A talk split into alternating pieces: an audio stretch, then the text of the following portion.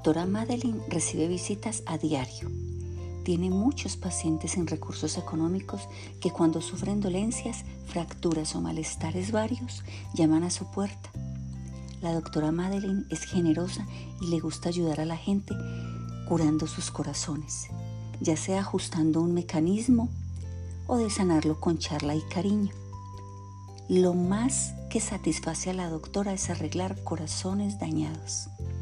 Desde el día de mi nacimiento me siento normal con mi reloj en el corazón, sobre todo después de escuchar cómo un paciente se quejaba de la herrumbre de su columna vertebral.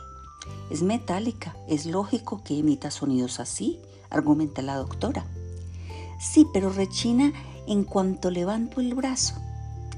Ya le he prescrito un paraguas. Es difícil de encontrar en las farmacias, ya lo sé.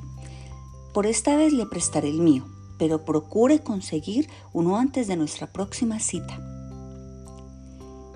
En casa de la doctora también estoy acostumbrado a ver un desfile de jóvenes parejas bien vestidas que remontan la colina para adoptar a los hijos que no han logrado tener.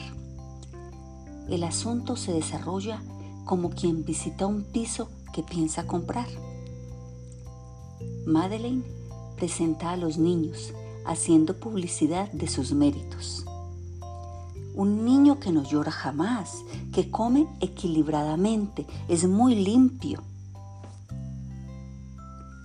Espero mi turno sentado en el sofá.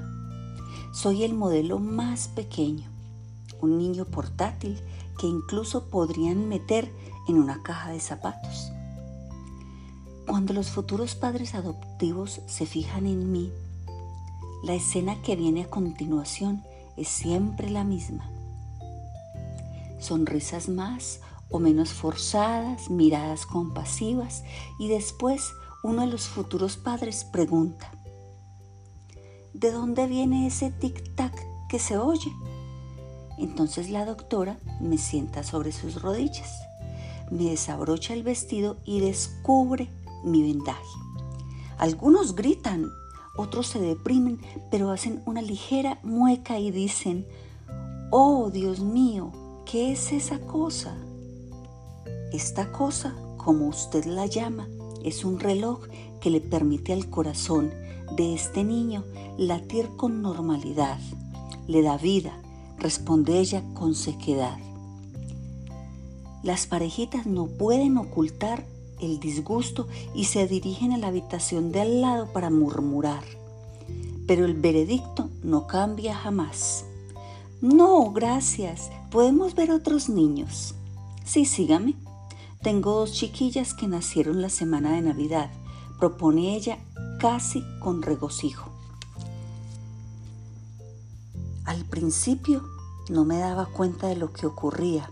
Era demasiado pequeño pero a medida que fui creciendo, empezó a resultarme denigrante mi condición de ser el único niño que nadie quería adoptar, convirtiéndome en el perro más viejo de la perrera. Me pregunto por qué un simple reloj puede repeler de ese modo a la gente. Al fin y al cabo, no es más que madera. Hoy tras haber sido rechazado en adopción por enésima vez. Arthur se ha acercado a mí. Arthur es un paciente habitual de la doctora, un viejo oficial de policía que se ha convertido en un pobre mendigo borracho. Lo tiene todo arrugado, desde la gabardina hasta los párpados. Es bastante grande y lo sería aún más si anduviera derecho normalmente no habla conmigo y a mí me gusta el modo que tenemos de no hablarnos. Hay algo tranquilizador en su modo de cruzar la cocina cojeando, con una medio sonrisa mientras gesticula con la mano. Madeleine continúa ocupada en la otra habitación. Está hablando con la pareja que desea adoptar un niño. Entonces es cuando veo a Arthur que me observa y se inclina hacia mí. Su columna vertebral chirría como una vieja puerta metálica. Finalmente dice, no te preocupes pequeño, en la vida todo viene y se va. Ya se sabe, uno siempre sale adelante, aunque le cueste su tiempo. Yo perdí el empleo pocas semanas antes del día más frío de la historia y poco después mi mujer me puso de patitas en la calle y pensar que había aceptado volver a la policía por ella. Yo, que soñaba con llegar a ser músico, tuve que renunciar a mis aspiraciones artísticas porque no llegábamos a fin de mes y sirvió de muy poco. ¿Y qué sucedió para que la policía te echara? Verás. Resulta que el hábito no hace al monje. Como policía pasaba más horas delante del teclado de mi armonio que la de la máquina de escribir de la comisaría. Entonaba las declaraciones y además bebía un poco de whisky, el justo y necesario para obtener un hermoso timbre de voz. Pero esa gente no entendía nada de música, ¿sabes? Al final me pidieron que me marchara. Y vaya, tuve la mala idea de contarle el porqué a mi mujer. El resto ya lo conoces. Entonces gasté el poco dinero que me quedaba bebiendo whisky. Fue lo que me salvó la vida, ya lo sabes. Me encanta el modo que tiene de decir, ya lo sabes. Adopta un tono muy solemne para contarme que el whisky le ha salvado la vida aquel famoso 16 de abril de 1874, el frío me quebró la columna vertebral. Tan solo el calor del alcohol que ingiero desde esos sombríos acontecimientos impidió que me congelara del todo. Soy el único mendigo que se salvó. El resto de mis compañeros murieron de frío se quita el abrigo y me pide que le mire la espalda.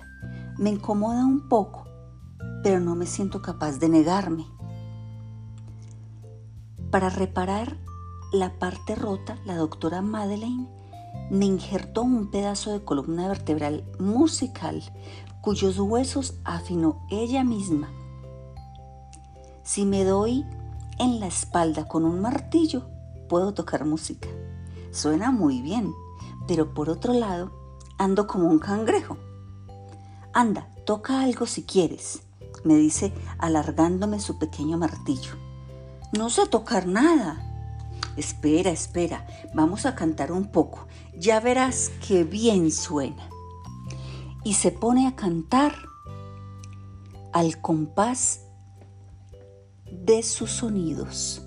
Su voz reconforta como un cálido y esplendoroso fuego de chimenea en una noche de invierno. Mientras se marcha, abre una alforja repleta de huevos de gallina. ¿Por qué cargas con todos esos huevos? Porque están llenos de recuerdos. Mi mujer los cocinaba de maravilla me basta coser uno para tener la impresión de que vuelvo a estar con ella. ¿Y los cocinas igual de bien? No, no. Me salen cosas infames, pero eso me permite reavivar los recuerdos con mayor facilidad. Coge uno si quieres. No quiero que te falte ningún recuerdo. No te preocupes por mí tengo demasiados. Tú todavía no lo sabes, pero algún día te alegrará mucho abrir el zurrón y encontrar un recuerdo de tu infancia. Mientras tanto, lo que sí sé es que tan pronto como resonaron los acordes menores, las brumas de mis preocupaciones se disiparon durante varias horas. A partir de mi quinto cumpleaños, la doctora dejó de mostrarme a sus clientes. Pocas cosas han sucedido desde entonces, Pero lo cierto es que vivo lleno de incertidumbre. Cada día me hago más preguntas y siento que necesito obtener algunas respuestas. Ha crecido en mí el deseo de descubrir la ciudad, lo que hay en la parte baja de la colina, y ese deseo se está convirtiendo en una obsesión. Desde aquí percibo su rugido misterioso en cuanto me subo al tejado de la casa a solas con la noche. La luz de la luna envuelve las calles del corazón de la ciudad con una aureola azucarada que sueño con mordisquear. Madeleine, consciente de mi curiosidad, no deja de repetirme que muy pronto llegará el día de enfrentarme a la vida en la ciudad y a sus habitantes. No es bueno que te entusiasmes tanto, cada latido de tu corazón es un pequeño milagro, ya lo sabes.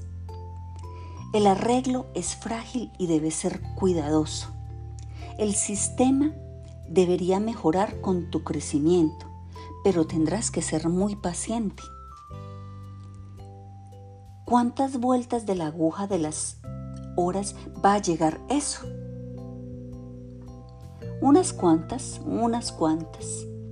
Quisiera que tu corazón se fortalezca un poco más antes de soltarlo a la calle. Debo reconocerlo, mi corazón me causa algunas preocupaciones. Es la parte más sensible de mi cuerpo. No soporto que nadie lo toque, salvo Madeleine. Es ella quien, con la ayuda de una pequeña llave, me da cuerda todas las mañanas. Si cojo frío, los ataques de tos me provocan dolor por culpa de los engranajes, que se retuercen como si fueran a atravesarme la piel. Detesto el ruido de vajilla rota que hace todo esto. Pero mi mayor preocupación es el desajuste horario. Cuando llega la noche, ese tic-tac resuena por todo mi cuerpo y me impide conciliar el sueño lo que provoca que esté muerto de cansancio a media tarde o eufórico en plena noche. Sin embargo, no soy ni un hámster ni un vampiro, solo un insomne. A modo de revancha, como sucede a menudo con la gente que padece alguna enfermedad, tengo derecho a alguna contrapartida agradable. Para calmar mi insomnio, Madeleine viene a mi habitación y me recita nanas encantadas, mientras sujeta una taza de chocolate caliente. A veces me queda en mi habitación hasta el amanecer mientras me acaricia los engranajes con la punta de sus dedos y la taza de chocolate. Madeleine es muy dulce. Repite de forma hipnótica, te amo, te amo Diríase que recita las fórmulas de algún viejo libro de hechizos para que concilie el sueño. Me encanta escuchar cómo resuena su voz bajo el cielo estrellado. Sin embargo, hay veces en que el susurro me resulta inquietante y me gustaría escuchar otra cosa. Llegó el momento, el día en que cumplo 10 años la doctora Madeleine acepta por fin llevarme a la ciudad. Hace mucho tiempo que se lo pido y sin embargo no puedo evitar que me asalte la duda. Estoy nervioso y retraso la partida hasta el último momento. Ordeno mis cosas y voy de una habitación a otra. Acompaño a la doctora hasta el sótano donde me fijo por primera vez en una estantería llena de tarros. Algunos llevan la etiqueta Lágrimas 1850-1857. Otros están llenos de manzanas del jardín. ¿De quién son todas esas lágrimas? Le pregunto. Son mías. Cuando lloro, recojo mis lágrimas en un frasco y las almaceno en este sótano para hacer cócteles. Pero, ¿cómo es posible que produzcas tantas? en mi juventud. Un embrión se equivocó de dirección al querer encontrar mi vientre. Encalló en una de las trompas, provocando una hemorragia interna. Aquel día me convertí en una mujer estéril. Me alegra que y me satisface ayudar a dar a luz a otras mujeres, pero he llorado mucho por ello. De todos modos, estoy mucho mejor desde que tú llegaste. Me avergüenza haberle hecho la pregunta. Fue un día triste, un día en que no dejaba de llorar hasta que me di cuenta de que me reconfortaba beberme mis propias lágrimas. Poco después descubrí que sabían mejor si las mezclaba con un poco de licor de manzana. Pero no hay que beber nunca uno en estado normal. En ese caso ya no se logra estar contento sin beber y se forma un círculo vicioso y uno ya no para de llorar para poder beberse las lágrimas. Te pasas el tiempo curando a la gente, pero ahogas tus heridas en el alcohol de tus propias lágrimas. ¿Por qué? No te preocupes por eso.